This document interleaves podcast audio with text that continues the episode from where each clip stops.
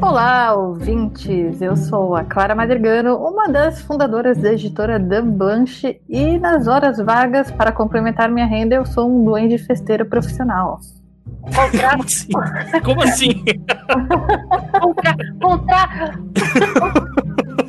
Meu Deus. Eu não entendi absolutamente nada dessa abertura. Isso é ótimo. Ana, se apresenta aí. Olá, bom dia, boa tarde, boa noite aos ouvintes. Aqui falando a Fagundes Martino, uma das fundadoras da Dame Blanche, a autora do, da newsletter Ana Dixit. E não, eu não sou um doente festeiro nas horas vagas. Eu me aposentei faz dois anos, deixei a Clara no trabalho.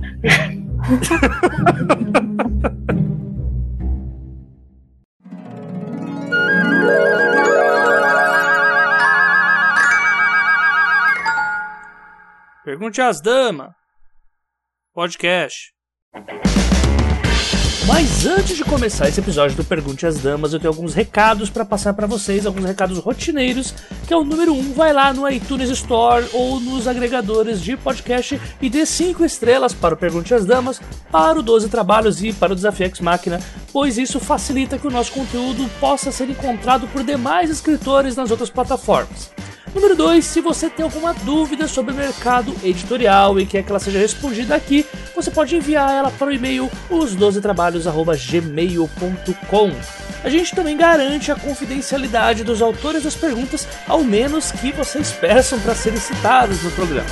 E não se esqueçam, qualquer dúvida, pergunte às damas.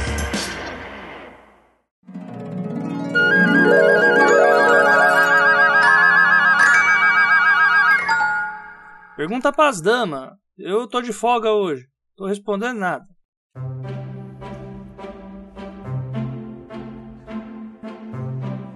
Então, ouvintes incautos, neste podcast nós responderemos as dúvidas mais comuns acerca do mercado editorial. E elas podem vir de pessoas que pretendem ser autoras ou de pessoas que querem ingressar no mercado editorial em qualquer nível dele. A primeira pergunta que nós selecionamos é uma dúvida extremamente comum entre aqueles que querem ser escritores e é a mais básica, sem a qual não existe o um mercado editorial. Como ser publicada? Tá vendo? Tudo que temos que começar por algum lugar, né? E muitas pessoas não começam por essa. É, é ótimo começar por ela. Bom, como ser publicada? Teoricamente, você procura uma editora que vai ler o seu texto e vai se interessar em investir, em, investir em você. Só que claro que a teoria, na, na prática, a teoria costuma ser outra, né? Ana, acho que mesmo antes disso, nós precisamos frisar algo muito importante para autores brasileiros, que é, por favor, escrevam um livro completo, deixem o livro cozinhando um pouquinho, editem um pouco mais, Apresentem seu trabalho na melhor forma, porque as chances de você ser publicado aumentam se o material que você apresenta não é um mero rascunho, mas algo que você trabalhou durante algum tempo, que você levou muito a sério. Eu agradeceria se as pessoas mandassem o livro para editora para começo de conversa, porque quando a gente abre chamada na DB, o que mais aparece é, é manda o pitch, a gente gosta, fala assim, não, tô terminando o livro, ou na verdade são só as primeiras 10 páginas, ou então, pior ainda, era um, é um roteiro de televisão que eu tô adaptando para livro, ou é alguma coisa que eu tô adaptando ainda. Mas se vocês gostam da ideia, vamos trabalhar juntos, bicho. Eu não sou a sua revisora.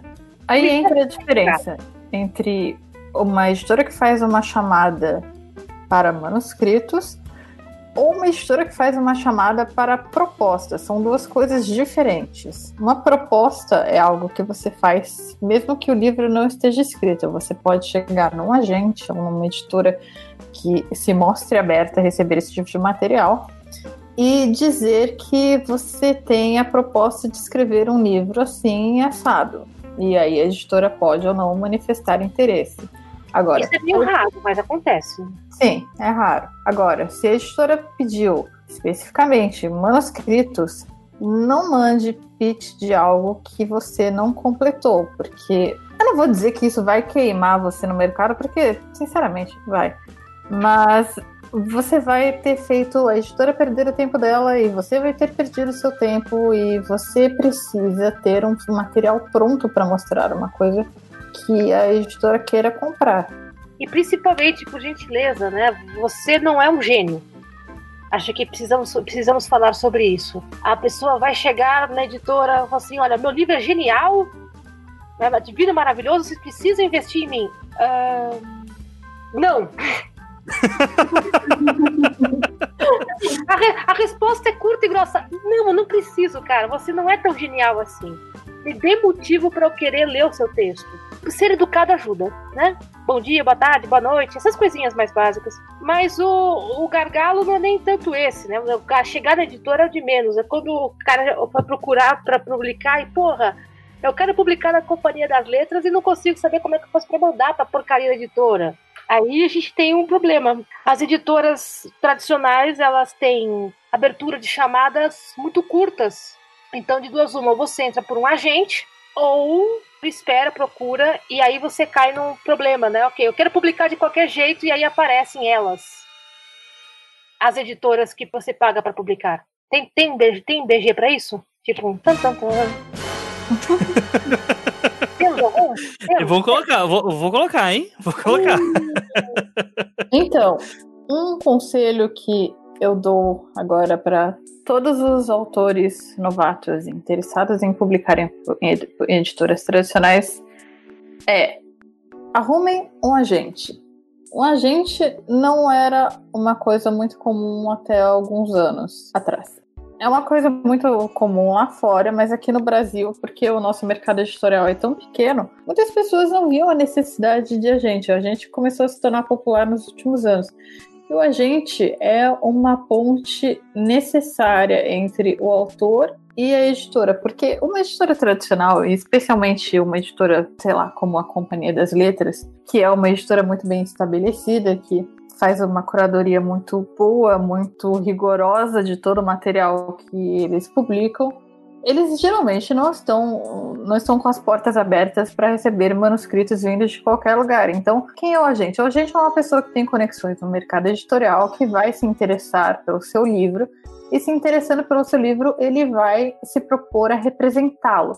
Como a gente representa? Bom, ele vai mandar o seu livro sob esse carimbo de agente para editoras tradicionais e aí essas editoras vão dar um tempo para poder ler o seu manuscrito. Ele não vai ser simplesmente jogado numa pilha de manuscritos não solicitados. Então as suas chances de ser aceito numa editora grande e tradicional aumentam se você tiver um agente. E um agente não cobra de você. Um agente faz os lucros dele em cima dos seus contratos. Do que você recebe, o agente vai receber uma parte condiz com o trabalho que ele fez. Então, eu acho que é extremamente importante. Se você está chegando agora no mercado editorial e está sonhando em ser publicado por aquela super, super editora, procure um agente que se encaixe no tipo de livro que você escreveu, porque existem vários agentes e cada um deles trabalha com um tipo de, de gênero diferente. Alguns representam autores de romance, outros de fantasia, outros de, eu não sei, terror psicológico e assim por diante. Então procurem agências de agências literárias e vejam quem melhor representa o tipo de manuscrito que você escreveu. E esse é o único que eu, o conselho que eu vou dar, porque eu não levo a sério editoras que cobram para publicar. Eu não acho Isso é um que... tema, inclusive, que a gente pode falar depois, né? Numa outra Sim. pergunta também, né? É preciso falar que elas existem, porque justamente tem esse buraco, vamos dizer assim, né?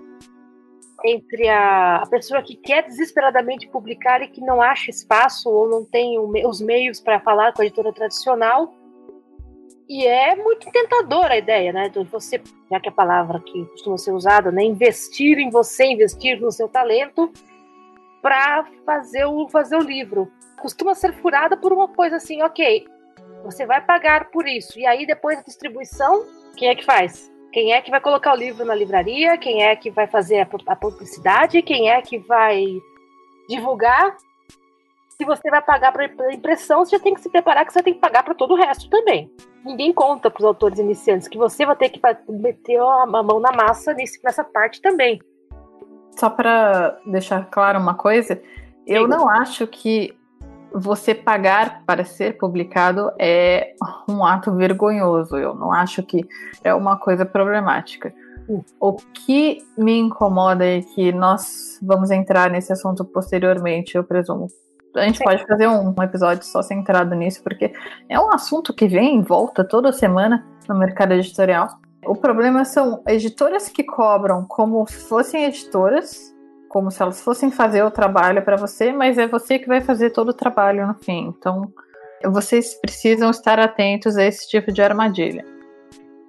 É, leia sempre, leia sempre o que, que é que estão oferecendo para você no contrato. Tem esse problema aí também. Uhum. A, gente vai falar, a gente vai falar em outra edição ler, como ler o contrato.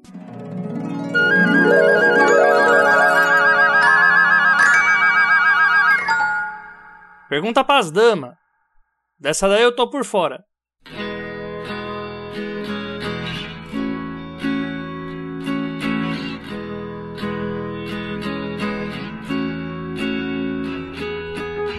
Eu queria colocar um ponto também, bem de principiantezaço mesmo, que é o quanto que demora esse processo, porque acho que é interessante, já que ah, as editoras elas recebem mas recebem no mesmo tempo que o portal da Caverna do Dragão fica aberto para as pessoas irem para casa. Então, ou, ou, você vai ou você só pega no próximo ano. Quanto tempo normalmente isso demora e o que não fazer nesse tempo de, de espera, né, depois que você mandou o manuscrito para editora? Então, uh, primeiro, nós demora. costumamos fazer as nossas chamadas, eu acho que elas geralmente duram de um mês a dois meses, não é, Ana? Não, a gente faz dois meses, mas a gente demora para responder. Sim, a gente demora para responder e isso é mais minha culpa do que da Ana. Quanto demora depende, de, obviamente, de quantos manuscritos você vai receber. Então, às vezes você pode receber tipo 20, às vezes você pode receber 100. Depende da época. Depende é. da editora também, né? Em certas épocas do ano, uh, os autores parecem bastante prolíficos e eu não sei, eles mandam muita coisa. Hum. E outras épocas não chega tanta coisa assim, então é mais fácil você peneirar. O problema é que é o seguinte, demora por vários motivos. O primeiro é que a editora tem um ritmo próprio. Não é pastelaria. A gente não está lendo só o seu texto, está lendo o seu texto, está lendo o texto de mais 20 pessoas. A gente está tentando, no caso uma editora pequena, que nem a Dame Blanche, a gente está cuidando da capa, está cuidando da revisão, está vendo as vendas, estou pagando os autores, eu estou apagando incêndio. Então, você não é o único escritor do mundo. Então, a coisa vai demorar. E se, é, e se te dão um prazo. três leitores aqui, eu, a Anne e o River, então é meio complicado. É, e o River só come. O River come os manuscritos que a gente não gosta. Contra a vontade dele, mas é pra escritar aí. O problema também é assim: se te dão um prazo, o prazo é o prazo. Né? Não vai escapar disso. Se te dão seis meses, você cobra em seis meses. Não fica mandando e-mail a cada cinco minutos. E aí, já leu? E aí, já leu? E aí, já leu? Tipo. Assim, em defesa dos nossos, leit dos nossos leitores das, dos autores que mandam manuscritos pra gente, até que nós não costumamos ser muito acossadas em relação a isso. Graças a Deus, né? É, as pessoas são geralmente bem educadas e entendem que é uma editora tocada por duas pessoas mais um cachorro.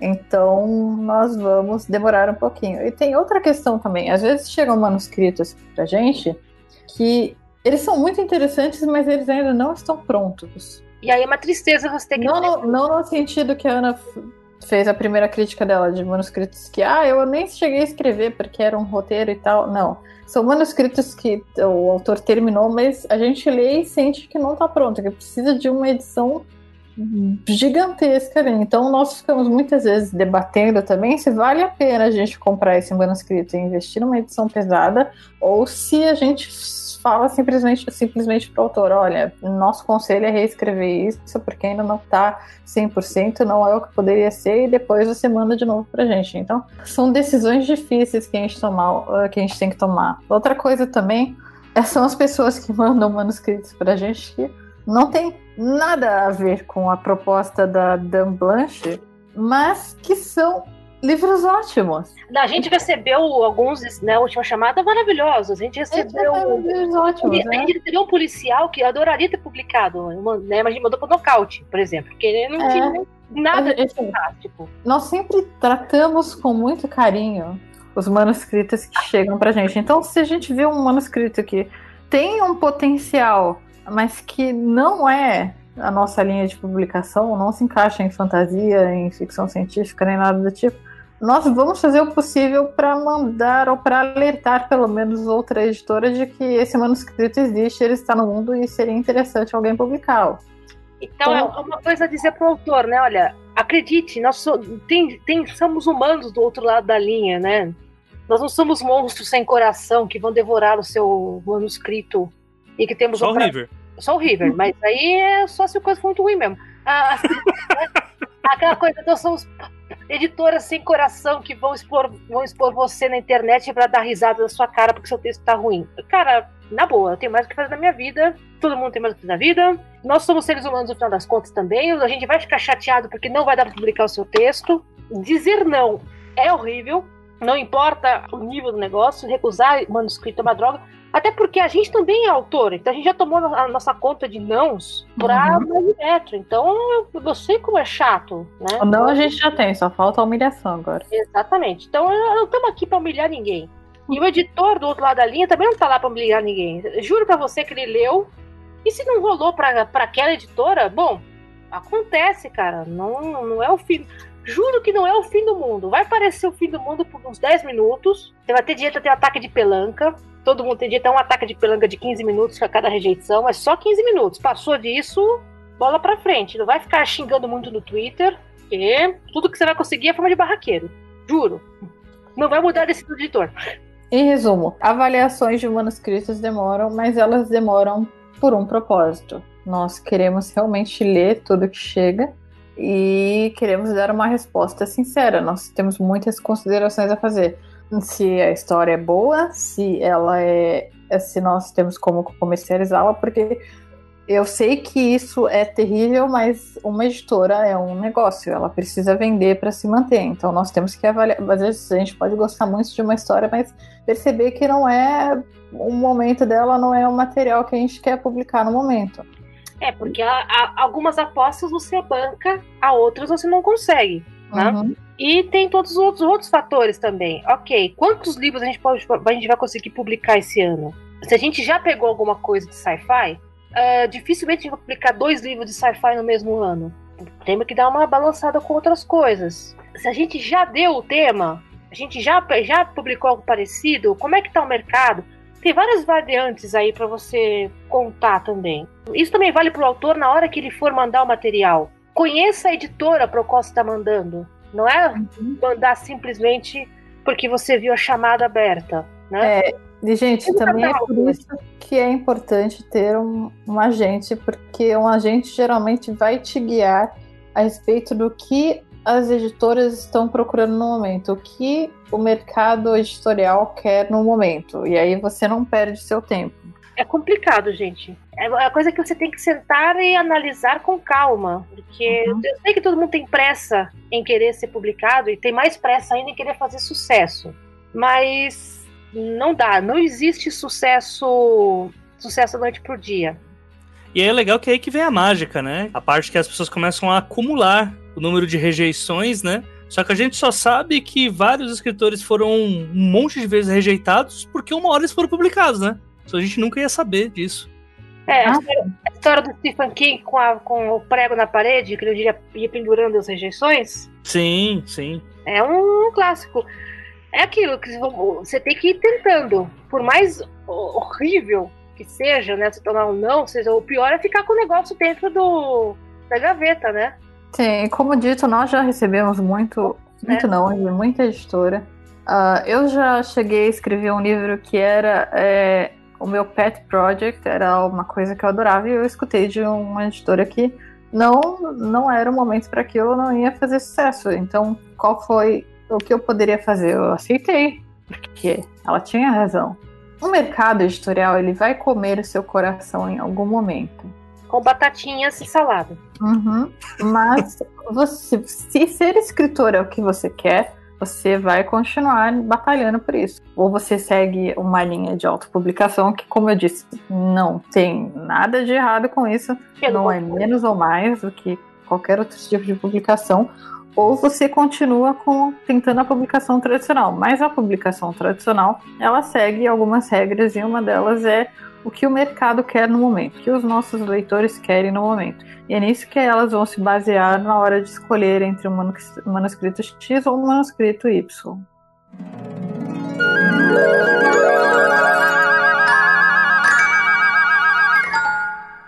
Pergunta para as damas. Eu agora tô pegando roupa no varal. Beijo. Boinas, se você tem ainda alguma dúvida, sugestão, ideia, quer saber alguma coisa sobre como ser publicado ou o que evitar na hora de ser publicado, pergunte às damas. Nós somos simpáticas e nós não mordemos. Só se você pedir antes. E com jeitinho. Clara? Eu não tenho nada a acrescentar isso. Você é a única que tem o pet que morde, querida. Você tem que, você tem que pegar essa, pegar esse fio agora e se virar Gente, com ele. Mas o meu pet, ele é uma criatura tão boazinha. Ele nunca mordeu ninguém na vida. Este foi o nosso primeiro episódio, então, deste spin-off dos 12 trabalhos. E qualquer dúvida que vocês tenham, sejam elas sobre como ingressar no mercado como autor ou como ingressar no mercado querendo trabalhar como editor, por favor, não se acanhem e mandem essas perguntas para nós. Perguntem para as damas. Perguntem para as damas. Acho que é um, foi um bom ela, ela é uma pessoa mais educada do que eu para esse tipo de coisa. Eu sou muito esculhambada.